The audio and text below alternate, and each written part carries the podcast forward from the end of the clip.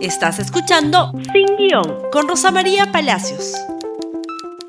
Muy buenos días y bienvenidos nuevamente a Sin Guión. Y bueno, vamos a hablar de lo que sucedió ayer en el Congreso, una maratónica sesión, una agenda de 52 páginas que continúa hoy y termina indefectiblemente mañana, donde evidentemente no se va a aprobar ni siquiera discutir todo lo que está en esa agenda. Queda por delante la bicameralidad y la aprobación del informe de la Comisión de Fiscalización que dice que el presidente de la República en buena cuenta es un ladrón. Y si se aprueba hoy, yo no sé qué va a hacer el Congreso al día siguiente.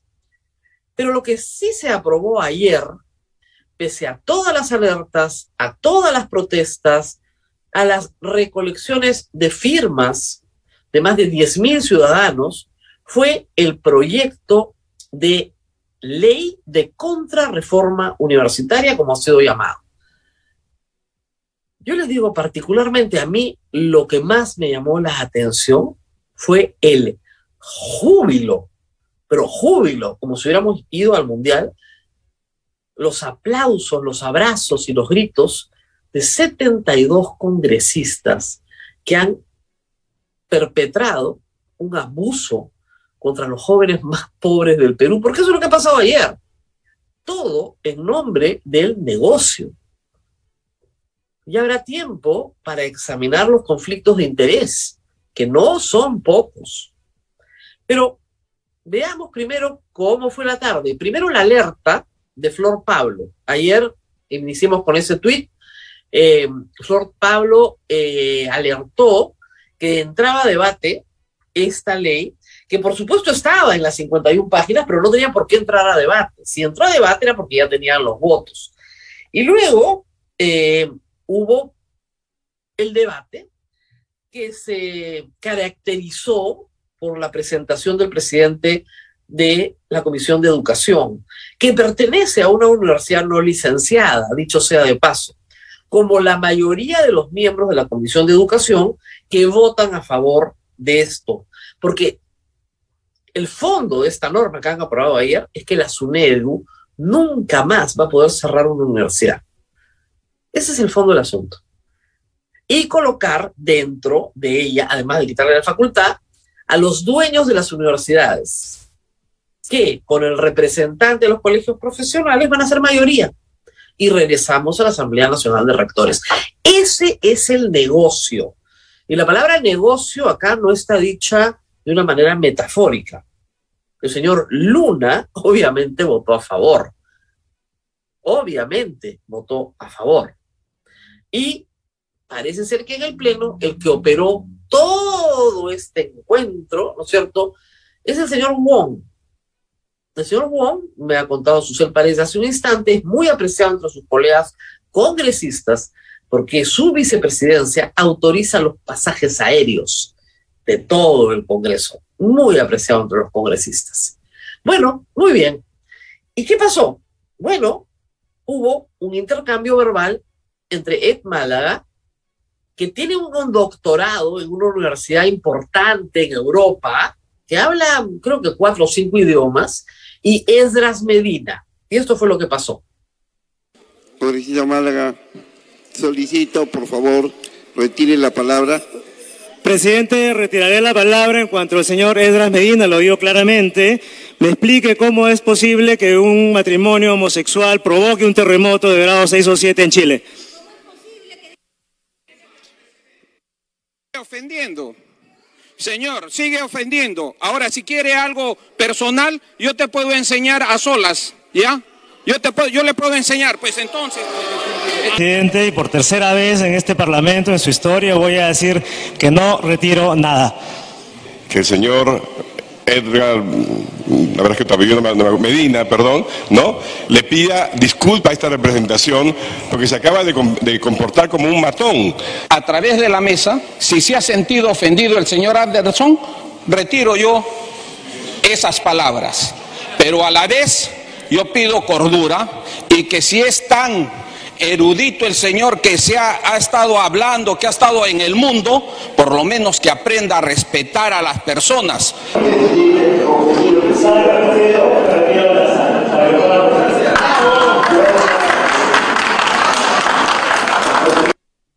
Ed Málaga se retiró, no retiró nada, pero esas fueron las palabras del señor Edra Medina. Él dijo en una declaración pública que el matrimonio homosexual aprobado en Chile era la causa de los cataclismos, tsunamis, de los fenómenos naturales. Entonces la reportera insiste, esto sucede en Arequipa, eh, con la directora del Búho, dice, oiga, pero ¿qué, terremoto? ¿No ha visto que le han mandado un terremoto a Chile?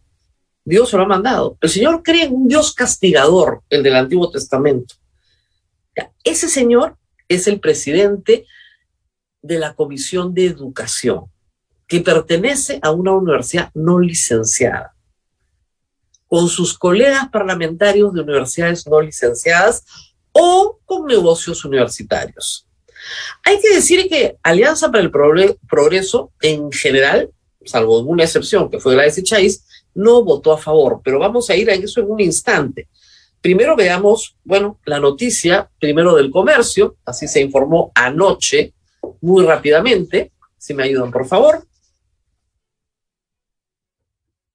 Congreso aprueba por insistencia ley de su de la autonomía universitaria examinada por, e observada por el Ejecutivo. Y acá la República, regresen a mí, lo dice con toda claridad. Congreso, mejor así, ¿no? Ahí está. No, acá, acá, siempre me equivoco. Congreso se tumba la SUNEDO. Se la tumba, señores, se la tumba. Eso es. Siete años de reforma, esfuerzo, debate, todo todo se va al suelo por la codicia. Es un pecado ¿ah? bien grave, la codicia económica. Y acá tienen ustedes el gráfico de Martín Hidalgo sobre la votación. Debo decir que Madrid Hidalgo informa que tres congresistas de Perú Libre votaron en contra y que también una congresista de APP votó a favor, la señora Chaiz. Y los tres congresistas de Perú Libre, obviamente, son jóvenes, son universitarios, son profesionales, votaron en contra, cosa que le da pataleta a la bancada de Perú Libre. Bueno, lanzaron un tuit en Perú Libre insultando a Martín Hidalgo, diciéndole que fungía de opinólogo, que así no se informaba, una cosa, pero ni en Cuba, ¿no? Pero en fin, así son. Pero miren ustedes, los 24 de Fuerza Popular es una orden de arriba. ¿Qué negocio hay ahí? Se descubrirá tarde o temprano. Lo mismo, Perú Libre, acción popular dividido, pero mayoritariamente a favor, ¿no? Como podrán ver, ocho. APP en contra, por una razón sencilla, porque los Acuña han invertido un montón de plata en licenciar sus universidades. Y con toda razón dicen que tal raza, si los otros quieren sumarse al negocio, que por lo menos gasten. El bloque magisterial, estos son los de Pedro Castillo, todos a favor. Hay que decir que ninguno ha aprobado la evaluación docente, ¿ah? ninguno. Y algunos los han jalado varias veces, a uno más de cinco veces. Avanza País, sí, solo uno a favor. La mayoría en contra, y eso es un cambio importante para Avanza País que se distingue así de Fuerza Popular y de Renovación.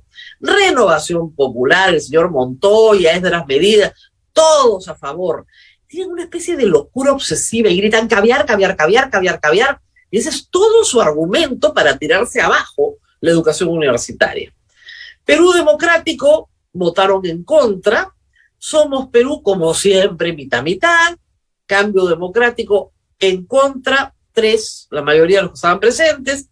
Perú Bicentenario en contra, lo cual quiere decir que parte la izquierda votó en contra, ¿no? Y Podemos el señor Luna votó a favor para que le devuelvan su universidad.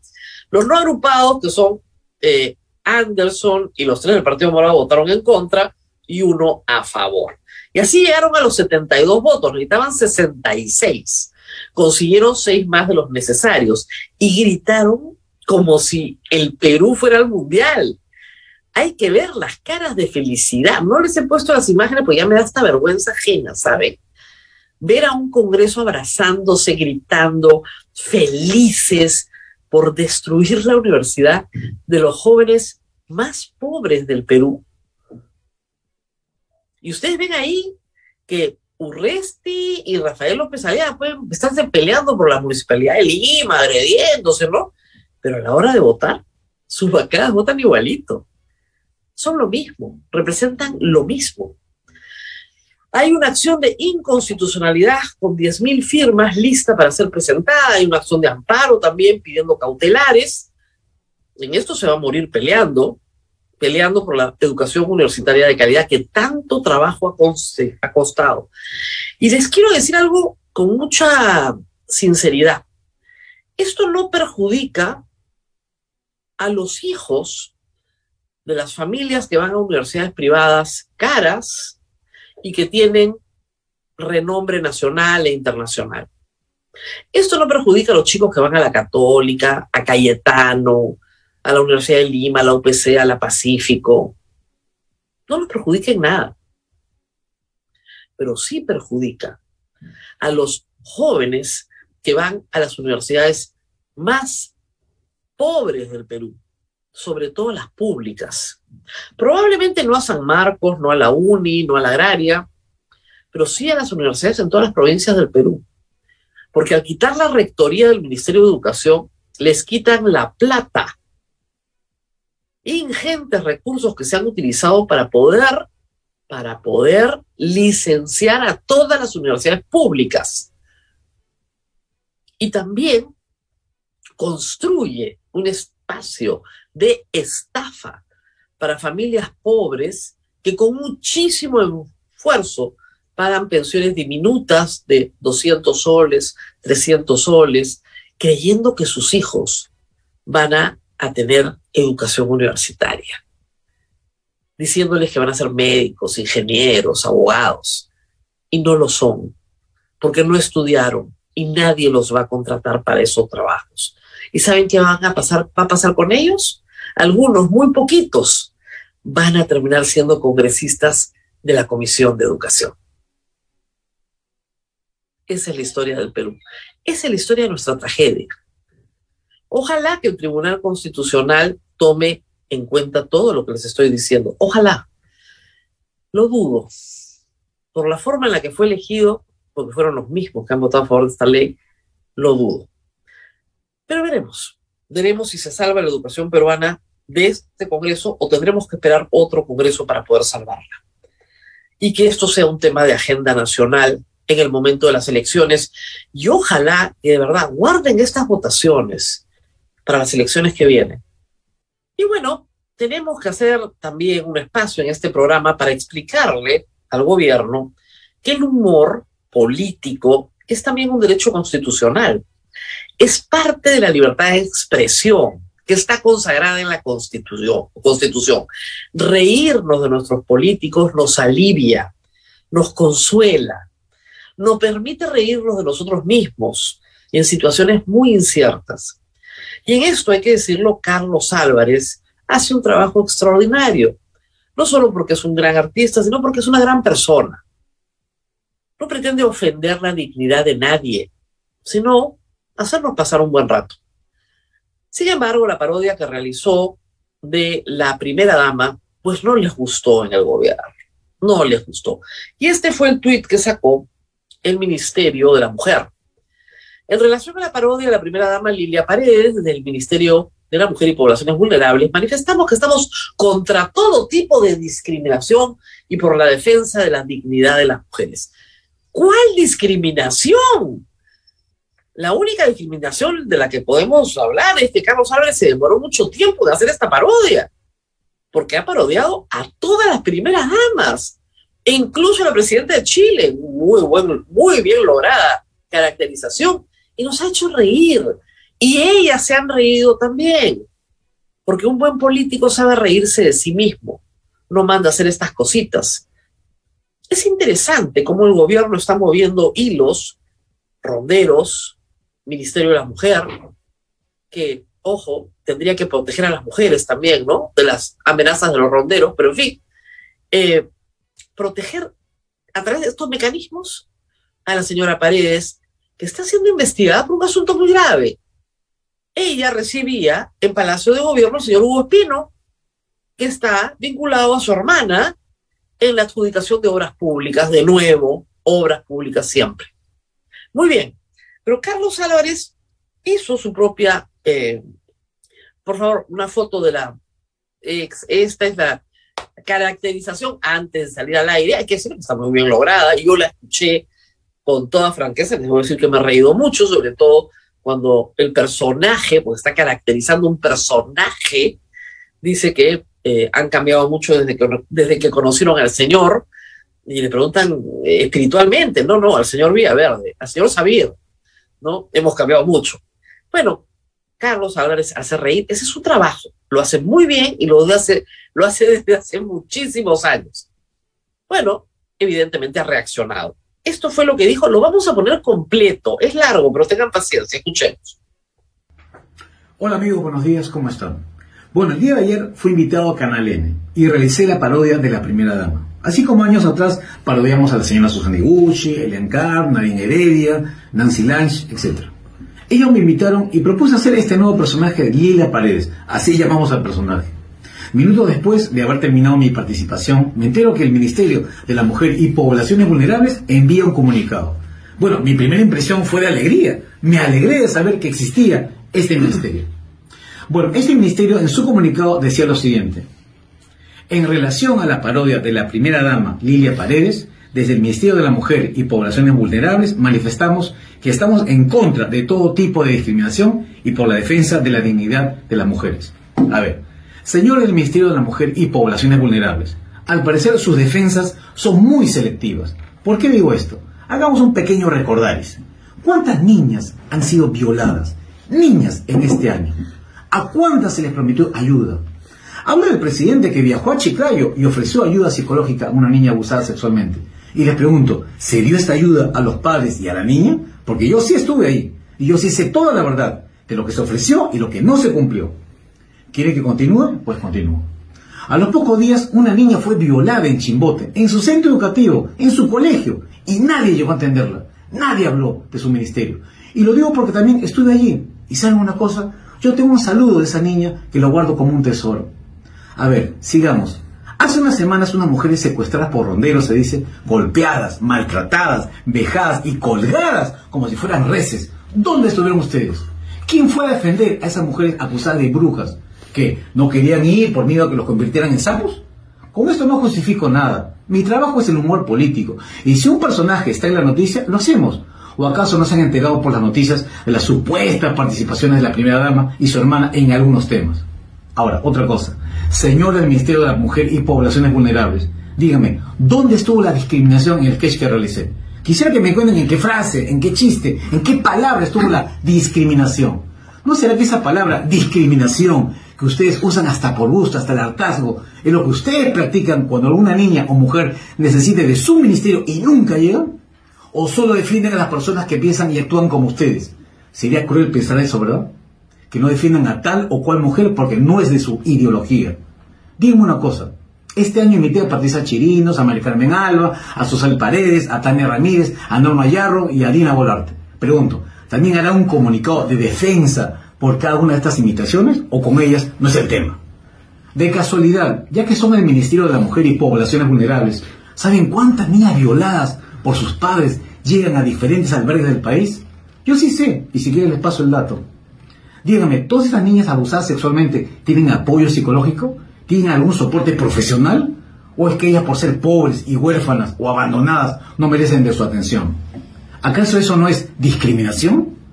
Ah, verdad, ahora que recuerdo, ayudaron a Romina, la niña, la criatura a la que un loco le reventó una piedra en la cabeza en la victoria. ¿Se acuerdan o no se enteraron tampoco? Y esto solo es una pequeña muestra de los miles de casos que se dan día a día en este país. Oye, ¿acaso ustedes quieren discriminarme por ser humorista? Porque me han amenazado toda la noche. ¿O es que no se enteraron tampoco? ¿De qué tienen miedo? Esto es solamente humor. Porque saben, como humorista, muchas veces tengo que hacer reír después de visitar a alguna niña que ha sido violada y que nadie atiende. ¿O es que es muy difícil hacer reír cuando sé que los peruanos cada día tienen menos alimentos que llevar a su mesa o que no tienen trabajo? Ese es mi propósito y seguro el de muchos comediantes que nuestra gente se olvide por unos momentos de los problemas que tenemos por los malos manejos de muchos gobiernos, por sus políticos corruptos. Digan también, ¿quieren prohibir eso? ¿También al hacer humor nos quieren discriminar? Ah, ¿y qué fue de Jacqueline Zúñiga, la dama a la que el congresista Puca Bellido le pedía fotos? ¿Ya la apoyaron o todavía no se han enterado del caso? Creo que está muy bien contestado y debo decir que eh, Carlos Álvarez no tiene por qué cacarearlo, pero despliega una enorme labor social en silencio desde hace muchísimos años, así que sí sabe de qué está hablando. Pero esto dijo el ministro de Justicia, pues, el hombre que debería defender los derechos humanos. La libertad de expresión es un derecho humano. Escuchemos. Consideramos que debemos asumir una postura frente a lo que a veces se extralimitan algunos medios y creo que aquí hay que ser muy críticos nosotros somos muy respetuosos de la libertad de expresión, lo hemos señalado, de la libertad de prensa. Somos muy respetuosos porque contribuyen a transparentar los actos de gobierno y de gestión, pero llegar a extremos en esta tendencia de posicionar la defensa contra las mujeres, eh, en este largo camino de construir el espacio de protección de sus derechos fundamentales, que se hagan parodias de mal gusto, créanme que realmente requiere nuestro enérgico rechazo al haberse hecho esto con la primera dama que no solo representa, sino también eh, juega un rol importante y, sin lugar a dudas, contribuye a estos espacios de afianzamiento social de las mujeres en nuestro país. ¿Qué tal nivel de sobonería, no? ¡Qué vergüenza! ni se sonroja, ¿no? ¡Qué bárbaro, Dios mío! ¿Qué tal sobón? Un campeonato de soberanía ahí. El humor es un derecho. Tenemos derecho al humor político, por supuesto que tenemos derecho. Y los políticos autoritarios detestan el humor político porque no son capaces de reírse de ellos mismos y de las pachotadas que dicen y hacen. Acá, bien claros, pero bien claros, el humor político no puede perseguirse en las dictaduras, los primeros que caen normalmente son los humoristas. Los graciositos son los primeros en ser censurados, porque el poder autoritario no soporta, no soporta que les pongan ese espejo delante de la cara. Pero Carlos Álvarez se defiende nuevamente utilizando, para terminar este bloque, el humor y anuncia esto, que promete ser muy divertido ya viene el pronunciamiento de la ministra de la Mujer, Diana Grande, por el caso de Patás. Milo te hace grande, no es Milo es Milo te hace grande.